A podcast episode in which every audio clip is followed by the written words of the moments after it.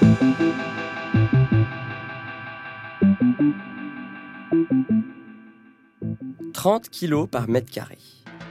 C'est le seuil d'IMC qui fait de vous une personne obèse. Ou plutôt, de nous. Si les Français se sont longtemps crus à l'abri de cette épidémie qui frappa d'abord les Amériques, ce sont désormais 11 millions de nos concitoyens qui sont concernés. Voilà une maladie moderne.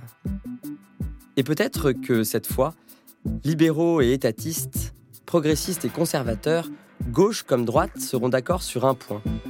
Soyons réactionnaires. Oui, il faut revenir au bon vieux temps, celui où l'obésité n'existait pas. Alors, pour nous motiver à agir, nous nous sommes posé une question. Combien ça coûte, l'obésité? Bienvenue à tous dans ce nouvel épisode de La Fabrique économique, le podcast qui décortique les travaux du cabinet Asterès. Je suis Charles-Antoine Ferrer, directeur des études, et je suis aujourd'hui accompagné de Guillaume Moukala-Samé, chargé d'études chez Asterès. Nous allons vous présenter un travail que nous avons mené sur le coût total de l'obésité en France. La conclusion principale de cette étude, c'est que l'obésité représente un coût important pour la collectivité. Nous, c'est un coût qu'on a chiffré à 10,6 milliards d'euros, ce qui représente euh, environ 1200 euros par individu en situation d'obésité, si on prend en compte uniquement euh, la population obèse. Donc qu'est-ce qu'on compte euh, dans ce coût de l'obésité et surtout comment l'interpréter? Alors le premier point, c'est que dans ce coût de 10,6 milliards d'euros, il y a une majorité de coûts médicaux. Donc on a un peu plus de 50% de soins de ville, un peu plus de 20% de soins hospitaliers et, disons, à peu près un peu plus de 15% de, de de production.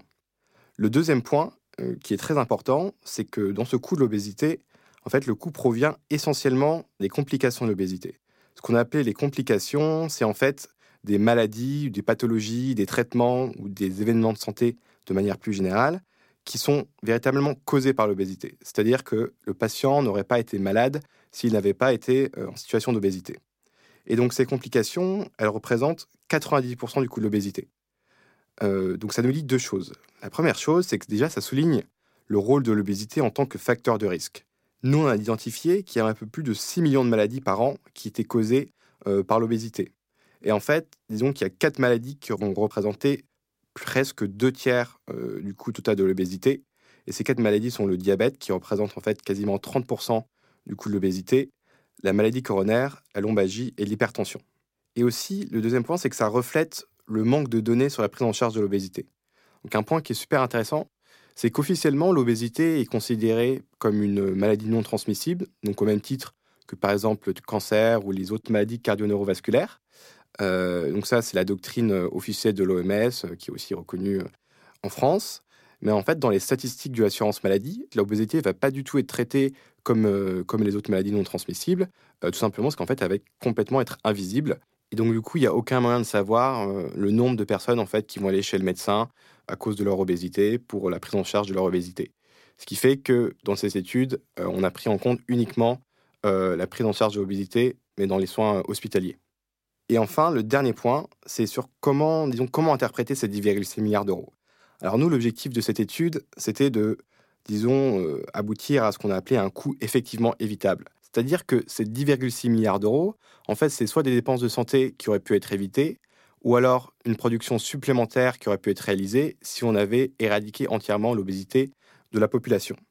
Euh, ce qui fait que du coup, c'est un coût qui est vraiment concret, qu'on prend uniquement, que des choses euh, vraiment véritablement tangibles, ce qui fait que euh, notre estimation peut paraître un peu conservatrice comparée, si on la compare en fait aux autres estimations qui ont été faites soit en France ou, alors à l'étranger, où le coût par individu peut être euh, un peu plus élevé, enfin parfois 2 à 4, voire 8 fois plus élevé, comme ce qui a pu être vu aux États-Unis.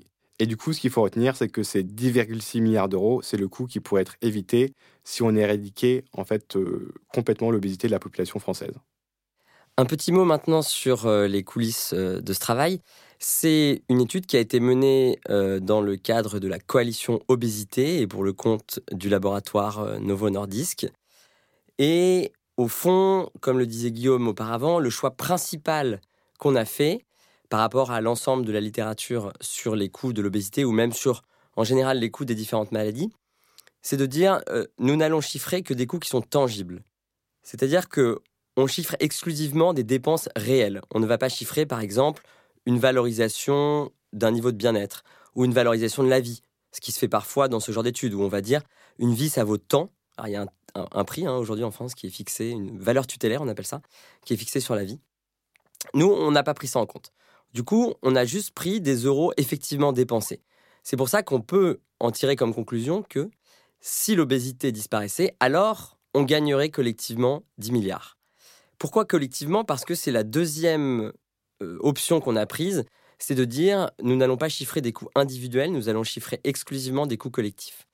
Des coûts individuels, ça peut être que une personne en situation d'obésité euh, a des surcoûts dans son quotidien ou a des pertes notamment de salaire. Il y a certains travaux qui prennent par exemple en compte les inégalités salariales qui sont induites par l'obésité, notamment pour les femmes. Il y a eu une étude de la DG Trésor il y a quelques années en France.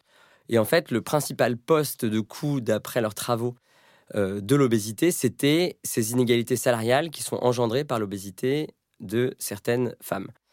Ce qui est difficile si on entre dans ce sujet-là, c'est que c'est pas parce que une personne voit son revenu baisser qu'on perd de l'argent collectivement. Donc c'est évidemment un sujet social, un sujet d'inégalité, un sujet au niveau individuel, mais euh, malheureusement, euh, entre guillemets, peut-être que ce salaire euh, inférieur n'est pas une perte collective. Si par exemple c'est parce que quelqu'un d'autre a eu un salaire supérieur à la place de cette personne, on ne peut pas considérer qu'on a perdu collectivement. Donc nos choix méthodologiques, c'était ces deux choix-là. C'était vraiment de dire, on chiffre des coûts tangibles et on chiffre des coûts tangibles pour la collectivité. C'est pour ça que nos résultats peuvent être assez différents de certaines autres études. Mais c'est parce que nous, au fond, le but, c'est de dire, euh, il est peut-être temps d'agir. Et au fond, ce qu'on veut savoir, c'est si on agit, combien on gagne de façon à aller sonnante et trébuchante euh, au niveau global. Alors du point de vue de la méthode, le gros enjeu de cette étude, c'était de parvenir en fait à estimer le coût des traitements ou pathologies qui sont causées par l'obésité, donc ce qu'on a appelé, euh, dans le cadre de cette étude, les complications de l'obésité. Donc ça, c'est quelque chose qu'on a fait en trois étapes. La première étape, c'était la collecte des données sur les effectifs de chaque maladie qui est associée à l'obésité. Alors pour ça, on s'est principalement basé sur les statistiques de l'assurance maladie euh, quand c'était possible. Alors en fait, il faut savoir que ces statistiques, en fait, elles sont déclinées par pathologie, par traitement ou par événement de santé. Euh, mais en fait, on avait certaines de nos complications de l'obésité qui correspondaient pas à une catégorie de l'assurance maladie, soit parce que en fait, c'était une maladie dont disons, les, effectifs étaient diffus dans plusieurs catégories, ou leur intégrés à une catégorie plus large, ce qui faisait qu'en fait, c'était impossible d'isoler les statistiques de cette maladie euh, à partir des données de l'assurance maladie. Et du coup, pour ces, euh, pour ces complications-là, on s'est basé sur euh, la littérature existante. La deuxième étape, c'était l'estimation du nombre de complications. Par exemple, pour toutes les personnes qui sont atteintes d'un cancer en France, quelle est la part, en fait, de ces cancers qui sont attribuables à l'obésité Pour ça, on s'est basé sur la notion épidémiologique des fractions attribuables pour la population. Et du coup, pour appliquer cette formule, on avait besoin, en fait, des risques relatifs pour chaque maladie. Donc un risque relatif, c'est par exemple euh, ben, quelle est la, chance pour une personne euh, non obèse d'avoir un cancer comparé à une personne qui est obèse. Et du coup, pour ça, on a soit collecté en fait les risques relatifs dans la littérature, soit on a réalisé nous-mêmes les calculs à partir de données épidémiologiques qu'on a voilà, trouvées euh, dans diverses sources. Ensuite, la troisième étape, c'était l'estimation du coût de ces complications. Donc pour le coût médical, c'était à peu près les mêmes sources, la même méthode, les mêmes sources que pour les que pour les effectifs. Donc, on a utilisé les coûts moyens qu'on a trouvés sur la base des statistiques de l'assurance maladie. Et ensuite, quand on n'avait pas les données nécessaires, on a utilisé en fait des estimations de la littérature. Et pour le coût socio-économique, on a utilisé la méthode, euh, une méthode spécifique qu'on a développée à STRS pour évaluer les pertes de production nettes. Et en fait, c'est la différence entre, d'un côté, la production qui n'est pas réalisée euh, par le salarié, justement parce qu'il en arrêt maladie, et d'un autre côté, le gain pour l'employeur parce qu'il va verser une indemnité à son salarié, mais une indemnité qui va être inférieure au salaire qu'il aurait versé si ce salarié n'avait pas été en arrêt maladie. Alors, d'un point de vue euh, plus théorique, à mon avis, il y a deux choses qui sont intéressantes à partir de cette étude. Une première chose sur les politiques publiques, et puis une deuxième chose, en fait, sur les causes profondes de l'épidémie d'obésité, notamment euh, à moyen terme. La première chose, c'est en termes de politique publique. À partir du moment où ça coûte 10 milliards par an, L'enjeu, c'est évidemment qu'est-ce qu'on fait, qu'est-ce qu'il faut faire? Et ça va être très intéressant de voir au fur et à mesure des années quels sont les choix de politique publique qu'on décide de poser pour lutter contre cette épidémie. Si on simplifie, il y a trois grandes possibilités. Alors évidemment, qui s'entremêlent, qui peuvent se chevaucher, etc. Mais la première, c'est de dire, au fond, on pourrait faire un calcul coût-avantage, de dire ça nous coûte 10 milliards, qu'est-ce qu'il faut supprimer en face, et est-ce que ça vaut le coup? Donc sous-entendu, est-ce que on pourrait interdire certains produits assumer qu'il s'agit peut-être d'éradiquer de, de, la malbouffe ou autre, et en fait, regardez, ben, si on éradique ça, ça nous coûte combien? Est-ce qu'on est sous les 10 milliards? Bah ok, ça vaut le coup. On peut très bien se permettre une interdiction pure et dure. C'est pas forcément ce qui est le plus crédible, mais au fond, c'est une solution qui peut avoir du sens. La deuxième option, c'est une option qui est plus sur une logique d'incitation, d'information. Il s'agit de, au fond, faire en sorte que les gens sachent les conséquences des différents produits, sachent que s'ils font pas assez d'activité physique, ils peuvent être en situation d'obésité, etc., etc. Et parallèlement, ça peut être assorti d'incitations du type euh, taxe soda, euh, euh, taxe sur le sucre, récompense, salle de sport gratuite, etc., etc. Au fond, dans ces cas-là, on fait beaucoup plus confiance à la personne. On se dit, ce qui lui manque, c'est juste la connaissance des effets de son action, et du coup, on va l'informer et l'inciter pour que par lui-même, il décide d'adopter tel comportement. la troisième option, c'est une option qui, au fond, est celle de traiter pas forcément les causes, donc de pas s'intéresser à une logique de prévention comme dans les deux premiers cas, mais d'être dans une logique curative, de dire bah, en fait les gens on peut les guérir. Et du coup, on va faire des opérations, on va développer des médicaments. Évidemment, ces trois options peuvent se cumuler. On peut très bien dire on interdit certains produits, on met en place de la fiscalité, on fait des campagnes de communication, et puis pour les personnes qui sont déjà en situation d'obésité, on les guérit. Mais c'est quand même intéressant de se demander au fond quel est le choix principal de politique publique qu'on est en train de faire au vu de ces trois possibilités. La deuxième leçon théorique, elle est peut-être à plus long terme, mais au fond, il s'agit de se demander quelles sont les causes de cette épidémie.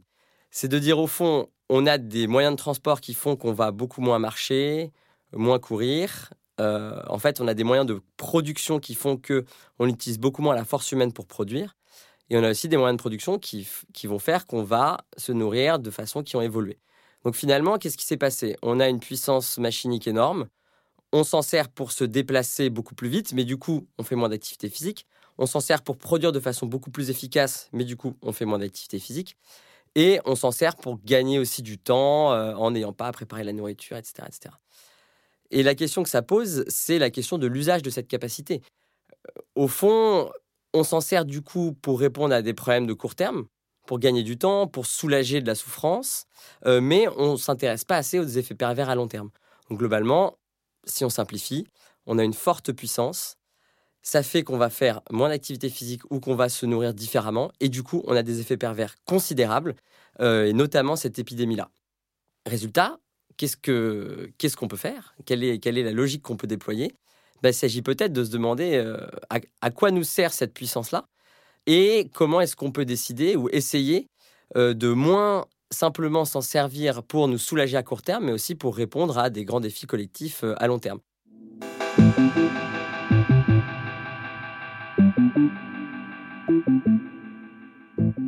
Merci à Lola Sabi, Alice Boulot et Soulside Studio pour la conception, la prise de son et la réalisation.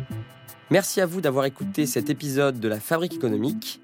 Notre étude sur l'impact économique de l'obésité est disponible sur notre site internet asteres.fr et nos podcasts sont à retrouver partout.